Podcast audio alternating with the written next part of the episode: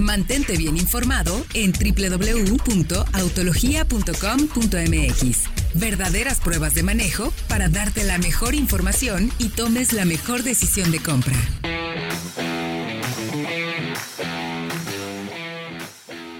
Estamos de regreso ya en Autología Radio. Muchas gracias, mi querido Diego, paseándose como siempre. Uno aquí encerrado, mi querido Fred, trabajando, eh, haciendo todo el tema administrativo para que Diego se la pase bomba. Pero está bien.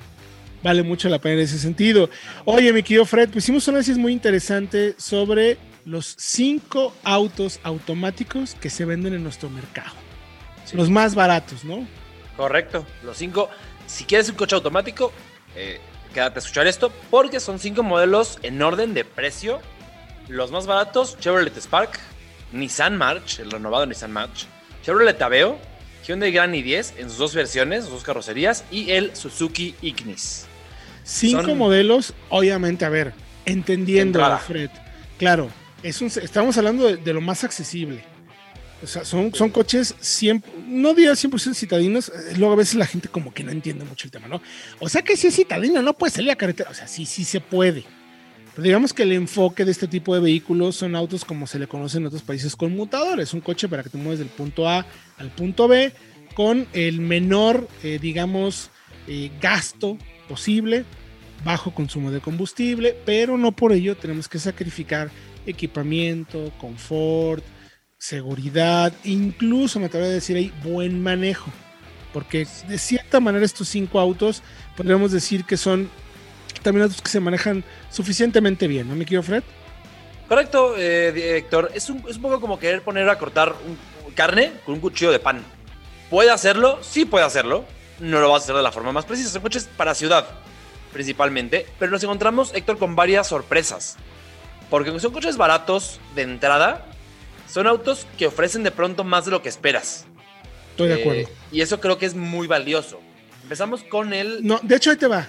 Me gustaría empezar de, Al a- revés. de al revés.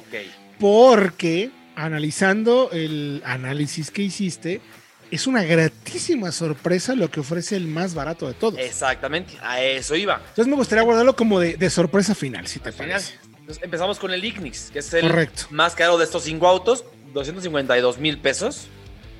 Cuesta y es la versión de entrada, la GL con caja CBT. No tiene eh, más de dos bolsas de aire ni control de estabilidad, ahí mejorable, pero es hecho en Japón, Héctor. ¿Y eso qué quiere decir? Me dirán que a mí qué me importa. Quiere decir que como la estructura fue desarrollada para los estándares del mercado local japonés, que exige muchísimo en tema de seguridad y en tema de, de acabados, en México cuando llega un segmento de autos baratos en los que regularmente hay coches, digamos, eh, low cost, hechos para mercados como India o Sudamérica, tiende a brillar. Y eso lo vimos en las pruebas de seguridad del alce y de slalom, el test técnico. Porque aún sin SP, tú hiciste la prueba, Héctor, se comporta bastante bien, predecible, seguro, que es lo que se busca. Sí, es un auto que inspira mucha confianza. Ahí eh, todo el crédito se lo tenemos que dar a la plataforma, la famosa Hardtech, una plataforma muy sólida, ligera, que se desarrollan muchos otros modelos de la marca, Suzuki Swift, eh, la Ertiga. O sea, es una plataforma muy efectiva que además, Fredo, tiene el punto de ser una plataforma ligera, pero muy sólida. Oye, pesa eso- menos de 900 y es- kilos. Claro, y eso le otorga precisamente lo que mencionas. Siendo un auto pequeño que busca ser citadino, bueno, no requiere, acuérdense que lo más importante a la hora de movernos es cómo eh, el, el- el primer movimiento de inercia para un coche lo más difícil. Si tienes un coche ligero, pues digamos gastas menos energía para moverte.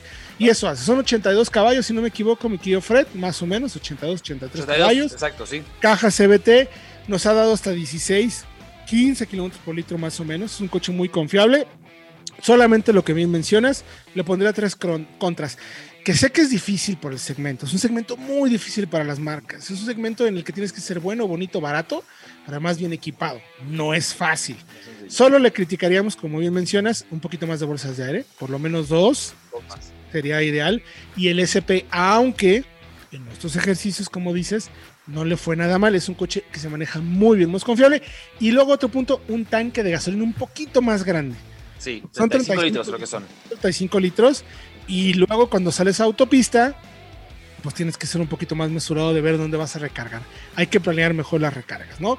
Los siguientes son los Hyundai Grand i10, si no me equivoco, mi querido Fred, o ¿O no? Ah, no. Sí. Sí, no son los Hyundai. Es el Granny 10, el GL con caja automática, caja de cuatro velocidades, recién renovado, apenas en 2020, nueva generación. Está por 251 con el hatchback o 254 700 con el sedán. Mismo equipamiento, ahora ya tienen esas versiones de entrada ABS, antes no. Eso era vital, ahí sí Totalmente. vital. sí. y ya tienen dos bolsas de aire. Aunque solamente son dos. Los próximos que vamos a mencionar tienen cuatro o seis por Cuatro, menos dinero. Correcto. Entonces, eso es una de las, de la- de las Sí, e- eso, Digamos, esto- eso también. esto mejorables. Exacto, mejorable. Ojo, entendemos también que es un segmento, insisto mucho, un segmento muy difícil para las marcas. Lograr ese equilibrio entre precio y equipamiento en un segmento que es tan sensible precisamente al valor del coche es muy complicado. ¿Qué destacamos de este, mi querido Fredo? Bueno, que tienes eh, hatch y sedán, creo que es un es. punto valioso. Eh, también me gusta esta nueva generación, esta actualización tiene mejor calidad de materiales. O sea, por dentro sí se ve mucho mejor, se perciben mejores materiales, mejor ensamble. Sigue mejorando mucho. Recordemos que viene de. Esto es prácticamente Latos. Es una, Es el sucesor. una evolución de Latos. Entonces, recuerden cómo era Latos antes en México y ahora es un brinco muy interesante. Sigue siendo un coche de low cost. Como mencionas, quizás de todos estos es el que se manejaría más, se sentirá como más bajo en, en cuanto a low cost de percepción, ¿no? ¿No estás de acuerdo? De acuerdo, totalmente. Motor 4 cilindros, 1.2 litros, 83 caballos. Tiene caja manual de 5, pero aquí hablamos de la automática, que es de 4 y que sí puede en autopista faltarle un poquito de punch. Sí, sí. O sea, Funciona muy bien en ciudad, no está nada mal, pero si en autopista se podría quedar un poquito corto. Tercero en la lista, Chevrolet Aveo, si no me equivoco. así es. eh, la versión de entrada, LS automática. Ya recordemos que con la llegada del Onix ya está simplificada la gama del Aveo. Solamente hay esta versión automática, menos de 250. Ya no tiene rivales directos, porque eh, los otros autos del análisis son hatchbacks urbanos más pequeños y ese sigue siendo un sedán subcompacto más tradicional. Eh, ya no hay, por ejemplo, eh, un V-Drive automático, ya no se hace, solo es solamente manual. Y el Vento es bastante más caro, está 20, 30 mil pesos arriba. Entonces queda Correcto. solo, es quizá, Héctor, no me dejarás mentir, el más adecuado para autopista de, los, de esos autos Sí, por el tema del espacio, que también tiene una cajuela bastante buena y atrás caben dos o tres personas con mucho mejor, digamos, confort que en los hatchbacks más pequeños. sí, la caja automática es de 4, también es una cajita veterana, pero que ya tuvimos oportunidad incluso de manejar el coche 24 horas en ciudad. Y lo hace bastante bien. A ver, entendamos lo que decías. Es un coche, es un cuchillo hecho para partir pan. No queremos partir carne. Funciona muy bien para moverse en ciudad, para tener a cuatro o cinco personas. Buena cajuela también. Poder salir a carretera con un consumo suficientemente bueno y buen espacio. O sea, lo más importante me parece que es el espacio. No tiene SP, también es un punto en el que podríamos pedirle una mejora, pero, insisto, no se comporta mal. O sea, está bien en ese sentido. El siguiente en la lista, mi querido Fredo, es una evolución, creo que muy bien aplicada de, de- del Nissan March, ¿no? uno de los que siempre ha sido top de ventas en nuestro país. Así es que ahora pasó de ser uno de los autos más baratos y menos recomendables, me parece, a ser una compra de verdad sólida frente a sus rivales.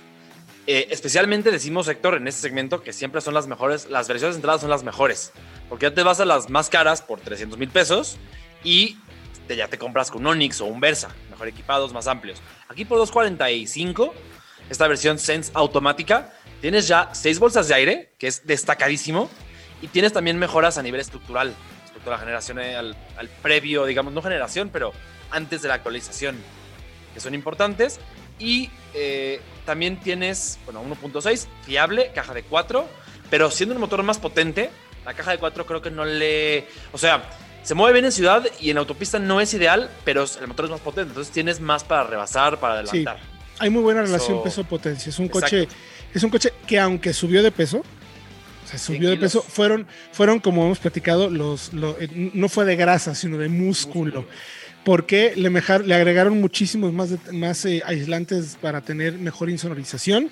Y el hecho de poner las bolsas de aire le, le- le pide que agreguen unos arneses adicionales que dé un poquito más de robustez. Entonces, lo poquititititito que lo hemos podido manejar, se siente como un coche más sólido y más robusto. Muy, muy, muy recomendable la compra, además por el precio. Pero Mejora en materiales, mejor en materiales, sí. Se sí percibe mejor mucho. ensamblado. Hay, hay detalles, mejora mucho. La verdad es que es un cambio muy positivo para el modelo. Y ya para cerrar, mi querido Fredo, llega el que me parece de todos estos que es la mejor compra. Definitivamente. por el precio y el equipamiento. La gran sorpresa, un coche que merece, Héctor, mucho más atención de la que recibe en México. No sé qué opines. Eh, por 240, 240 900, llevas un Spark LT CBT, la versión de entrada con la caja automática, que recomendamos no solamente por ser barato, sino porque yo me parece que es genuinamente muy, muy bueno. Su gran virtud es que el desarrollo viene de Opel, es europeo, y como le pasa al Ignis, tiene, eh, como fue concebido por un mercado europeo mucho más exigente en temas de manejo y de seguridad, se nota un auto que es más sólido, que, digamos, esconde muy bien que se trata de un auto de entrada. Sí, está muy bien solucionado, muy bien hecho. Eh, creo que también por, en el interior eh, no hay pretensiones, cumple con lo que tiene que ser, el ensamble es suficiente. O sea, de verdad es un auto que, como dices, le falta atención y el equipamiento es, es de verdad muy bueno por ese precio. Es un motor que no es el más grande del segmento, 1.4, pero sí es, no es de los menos potentes. 1.4, eh, 98 caballos de fuerza, bastante bien. Caja CBT, pero es que tiene control de estabilidad desde esta versión. Ningún otro auto lo tiene en eh, este grupo de, coches que analizamos y este ya lo integra. Además, tiene cuatro bolsas de aire que son más de las que tienen un Gran i10, un Ignis o un Aveo. Correcto. Pero yo valoro más, fíjate Héctor, aquí el control de estabilidad que las dos bolsas de aire que le faltan respecto del March, porque ese control te ayuda a evitar el accidente en un inicio. Efectivamente, pues los invitamos que vayan a autología.com.mx Ahí tenemos todos los detalles para que lo sigan checando, pero este fue un análisis de los cinco vehículos automáticos más accesibles y recomendables de nuestro mercado. Vamos a un corte y regresamos con más aquí en Autología Radio.